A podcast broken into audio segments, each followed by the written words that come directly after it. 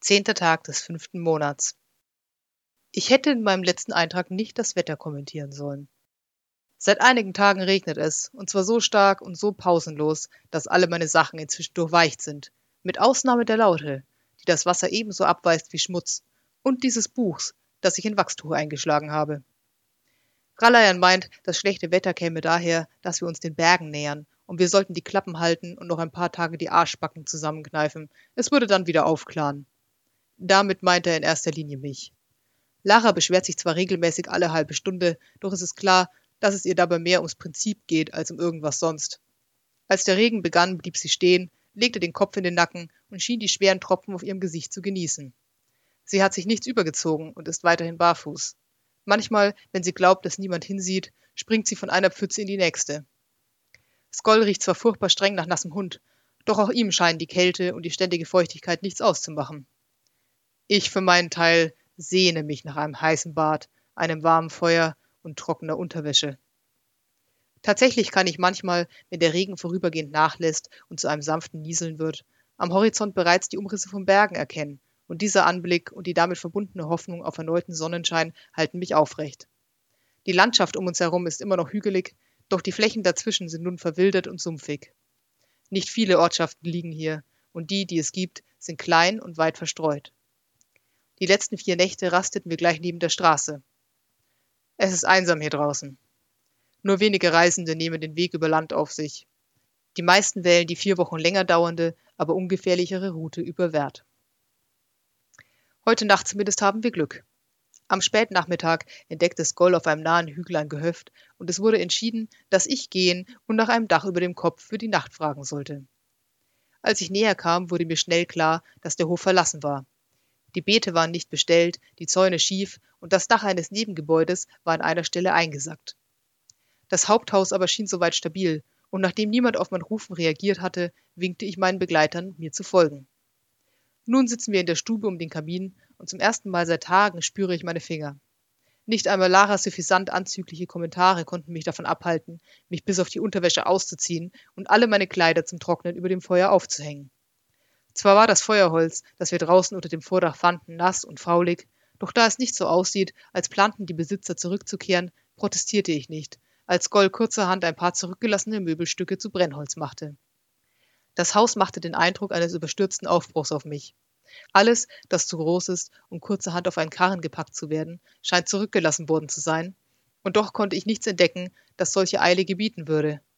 Die Pflanzen in den überwucherten Beeten draußen scheinen gut zu wachsen, das Dach ist dicht, die Qualität der zurückgelassenen Möbel und sonstiger Gegenstände erzählen von einem mittleren Lebensstil. Als ich meine Gedanken teilte, zuckte Lara mit den Achseln und Ralayan meinte, das Leben sei rau hier draußen und es gäben immer wieder Familien auf und zögen in die nächste Stadt. Derart beruhigt kann ich jetzt hoffentlich ein wenig schlafen. 13. Tag des fünften Monats. Mitten in der Nacht weckte Lara mich für meine Wache. Gähnend setzte ich mich auf. Zum ersten Mal seit Tagen war ich halbwegs trocken und hatte dementsprechend tief geschlafen, und die Müdigkeit ließ sich kaum abschütteln. Tranig starrte ich eine Weile ins Feuer. Skoll schnarchte leise. Schließlich stand ich auf, zog mein inzwischen getrocknetes Hemd an und ging ein paar Schritte, um meine Lebensgeister zu wecken. Nacheinander sah ich erst zur Tür und dann zu den Fenstern hinaus, dann stieg ich mit einem glimmenden Span in der Hand die knarzende Treppe hinauf ins Obergeschoss und sah auch hier durch das kleine Fenster unter dem Giebel, das bei Tag Licht in den Gang ließ.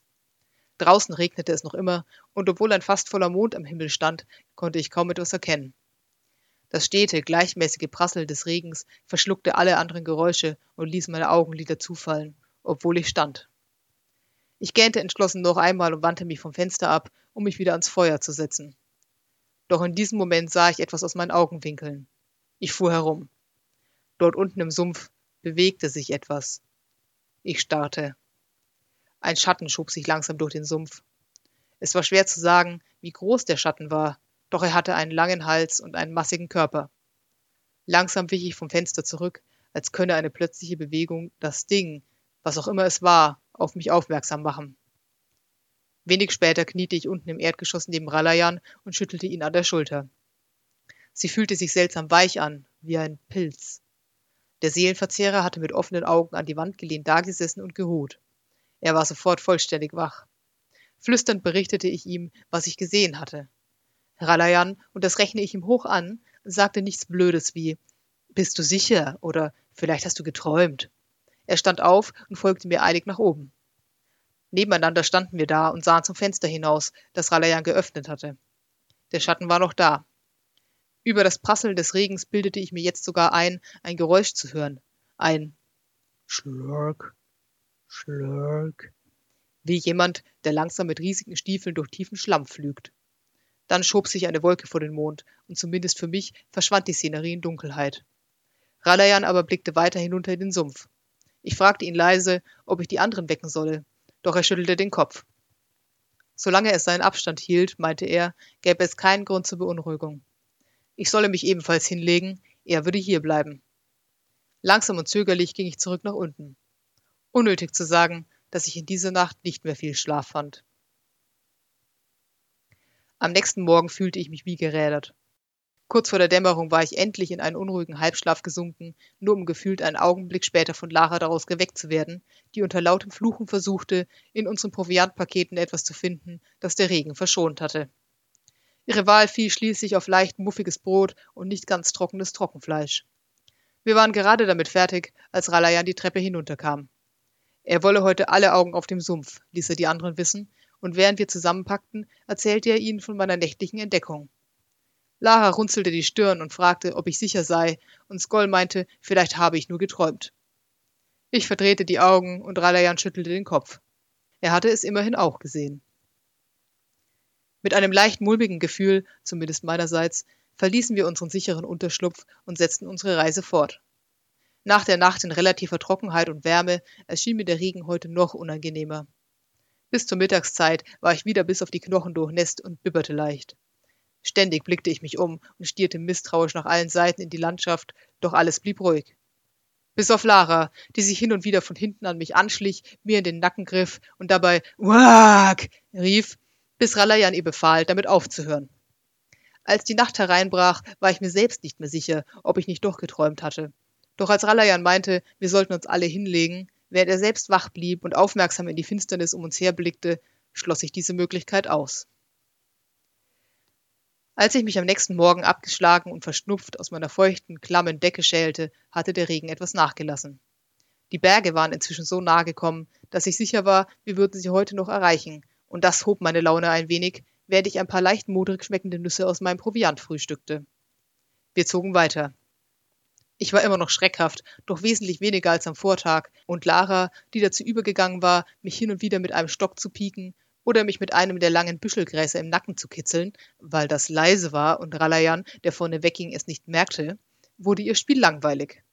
Ein paar Stunden zogen wir in fast friedlicher Prozession dahin. Dann, am späten Vormittag, hörte ich es. Wir durchquerten gerade eine besonders matschige Senke.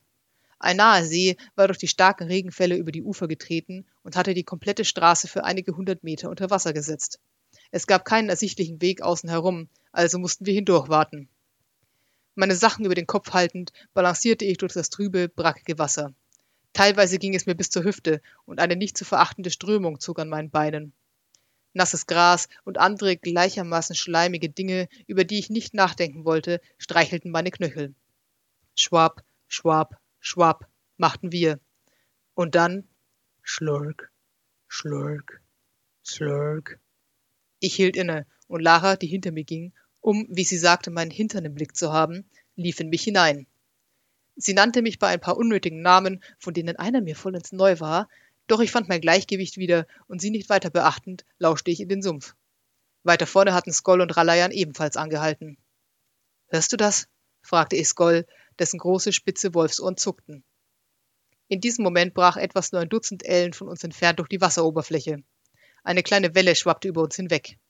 Als ich mir hektisch das Wasser aus dem Gesicht gewischt hatte, blieb mir vor Schreck der Atem weg. Das Ding, was auch immer es war, war riesig. Schmutzig grüne Schuppen glänzten nass im grauen Licht des Tages. Es hatte einen plumpen, muskulösen Körper, vier Beine und einen langen Schwanz, der sich im Wasser schlängelte. Das eigentlich Furchterregende aber waren die Köpfe. Drei große, zähnebewehrte, geifernde Köpfe an drei langen, biegsamen Hälsen. Ich hatte noch nie von einem Drachen mit drei Köpfen gehört, und es wäre mir lieber gewesen, ich hätte es auch nie. Der linke der Köpfe fuhr zu Lara und mir herum, schien sich kurz zu entscheiden, und schnappte zu. Ein Arm schoss an meinem Ohr vorbei. Es gab ein furchtbar hässliches Knacken, als der Kopf des Wesens auf Laras flache Hand traf. Der mittlere Kopf heulte vor Schmerz auf, während der linke sich benommen schüttelte. Der rechte Kopf interessierte sich überhaupt nicht für all das und war damit beschäftigt, dieses haarige Wesen zu verfolgen, das ein Schwert gezückt hatte. Schwert! Ich klemmte mir meine Sachen unter den Arm und fingerte an meinem Gürtel herum, doch ständig lief ich Gefahr, irgendetwas loszulassen. Mit einem Fluchen, das Lara ein Grinsen entlockte, schwang ich mir die Laute über die Schulter und machte mich bereit, meine restliche Ausrüstung einfach in den See zu werfen. Doch Alayans Stimme drang zu uns hinüber. Raus aus dem Wasser! Er hatte recht. Das Wasser machte unsere Bewegungen lächerlich langsam und ließ uns schneller ermüden, während das Ding sich hier in seinem Element befand. Ich warf einen hektischen Blick zur Seite. In etwas mehr als hundert Fuß erhob sich die Straße wieder aus dem See. So nah und doch so fern. Lauf schon! Lara versetzte mir einen Stoß. Ich lief. Einer der Köpfe, vermutlich der mittlere, stieß knapp hinter mir ins Wasser. Die kleine Welle ließ mich straucheln. Ich verlor den ohnehin glitschigen Boden unter den Füßen und fiel der Länge nach hin. Eine starke Hand schloss sich um meinen Oberarm und zerrte mich wieder an die Oberfläche. Und weiter, weiter. Mehr von Lara mitgeschleift als selbstständig gehend, erreichte ich das rettende Ufer. Skoll stand dort, tropfnass, doch mit Schwert in der Hand, und gleich hinter ihm stand Ralayan. Er wirkte angestrengt, wie jemand, der mit großer Mühe einen Deckel auf einem Fass mit einem wütenden Dachs hält. Sein Blick ging an uns vorbei, taxierte das Monster hinter uns. In dem Moment, in dem wir festen Boden unter den Füßen hatten, ließ er den Deckel los. Ein Blitz, weißblau, wild knisternd und dick wie ein Baumstamm, fuhr vom Himmel herab und schlug in das Wesen ein. Eine Welle aus Energie wusch über uns hinweg und ließ mir die Haare zu Berge stehen und meine Haut kribbeln. Das Wesen brüllte vor Schmerz und vor Wut. Zu dem schweren metallischen Geruch, der auf einmal in der Luft hing, gesellte sich der Geruch von verbranntem Fleisch. Es stank erbärmlich. Doch es war klar, dass das Untier keinesfalls nahe dran war, den Löffel abzugeben. Neben mir machten Skoll und Lara sich bereit, und ich erkannte, dass ich das besser auch tat. Ich ließ meine Sachen fallen und zog mein Schwert. Es summte nun nicht mehr. Ernst und still lag es in meiner Hand. Dennoch durchflutete mich Wärme, als wolle es mir versichern, dass schon alles gut werden würde. Ich fragte mich unwillkürlich, ob für seinen früheren Besitzer auch alles gut geworden war, doch ich kam nicht dazu, weiter drüber nachzudenken. Die Bestie stürmte auf uns zu. Der linke Kopf schnappte nach Lara. Sie drehte sich zur Seite und versetzte dem großen, gelben, ihr zugewandten Auge einen Faustschlag, der sich gewaschen hatte. Skoll wartete bis zum letzten möglichen Moment, dann wich er seinem Kopf, dem rechten, ebenfalls aus und schlug mit seinem mannshohen Schwert zu. Der mächtige Hieb trennte den Kopf glatt ab. Dunkles Blut schoss aus dem Stumpf und spritzte über Skoll, Radayan und mich. Lara brachte sich mit einem Sprung zur Seite außer Reichweite und versetzte dabei dem linken Kopf gleich noch einen Tritt. Der mittlere Kopf schoss auf mich zu. Ich sprang zur Seite und die Zähne schnappten ins Leere, doch der wuchtige Kiefer traf mich an der Schulter und warf mich zu Boden. Schwer atmend lag ich dort und verfolgte mit Entsetzen, was als nächstes passierte. Aus dem Stumpf des Kopfes, den Skoll gerade abgetrennt hatte, wuchsen in abnormaler Geschwindigkeit zwei neue Köpfe. Erst so klein wie die Köpfchen von Eidechsen wurden sie schnell größer. Größer, größer. Ich hatte noch keine dreimal ungläubig geblinzelt, da stand das Untier wieder in voller Pracht vor uns. Acht Augenpaare, vier Köpfe starrten uns hasserfüllt an. Greift nicht die Köpfe an, rief Ralayan. Was du nicht sagst, erwiderte Lara bissig. Sie nahm Anlauf und hakenschlagend wie ein Hase versuchte sie, näher an den Körper heranzukommen. Zweimal wich sie aus, doch der dritte Kopf erwischte sie fast und sie gab auf. Bei so vielen sehenden Augen und spitzen Zähnen gab es kein Durchkommen. Greift nur die Köpfe an, bellte Skoll einen entgegengesetzten Befehl. Auch der leuchtete mir ein. Ein Wesen gänzlich ohne Kopf konnte unmöglich weiterleben. Konnte es? Ich kam wieder auf die Beine und versuchte entschlossen zu nicken. Diese neue Ansage jedenfalls schien Lara entgegenzukommen, denn da waren ohnehin gerade zwei von denen in ihrer Nähe. Ein Hagel aus Tritten und Hieben ging auf die dicken Schädelplatten nieder. Erst der eine, dann der andere Kopf schlugen benommen auf dem Boden auf, und sofort war Skoll zur Stelle und schnitt und hackte. Hinter mir hatte Ralayan die letzte Minute über vor sich hingemurmelt. Nun schoss etwas, das aussah wie eine Reihe dunkler Kugelblitze aus seinen Händen und schlugen in den dritten Kopf ein. Ich hatte noch nie Kriegsmagie gesehen, und es war ehrfurchtgebietend. Es war, als würde ein riesiger Fleischerhammer auf ihn eindreschen, immer und immer wieder. Das Wesen heulte vor Schmerz, als der Kopf, kaum mehr als ein unförmiger Klumpen blutiges Fleisch, zu Boden sackte und seitlich im Wasser aufschlug. Es war noch ein Kopf übrig. Und er hatte nur Augen für mich.